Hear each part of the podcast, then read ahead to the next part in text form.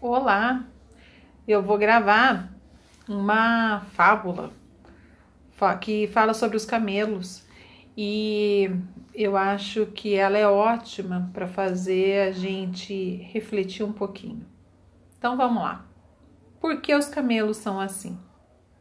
Uma mãe e um bebê camelos estavam por ali à toa, quando de repente o bebê camelo perguntou: Mãe, mãe, Posso te perguntar uma coisa? Claro. O que está incomodando meu filhote?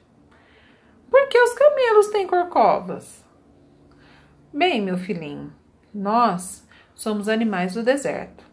Precisamos das corcovas para reservar água e por isso mesmo somos conhecidos por sobreviver sem água. Certo. E por que nossas pernas são tão longas e nossas patas arredondadas? Filho, certamente elas são assim para permitir caminhar no deserto, sabe? Com essas pernas eu posso me movimentar melhor, bem melhor do que qualquer um, disse a mãe toda orgulhosa.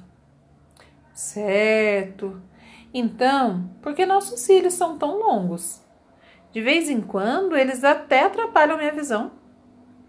Meu filho, esses cílios longos e grossos são como uma capa protetora para os olhos. Eles precisam ajudar na proteção quando seus olhos são atingidos pela areia e pelo vento do deserto, respondeu a mãe com orgulho nos olhos. Tá bom. Então, a corcova é para armazenar água enquanto cruzamos o deserto, as pernas para caminhar através do deserto e os cílios são para proteger meus olhos do deserto. Então, o que, é que estamos fazendo aqui no zoológico?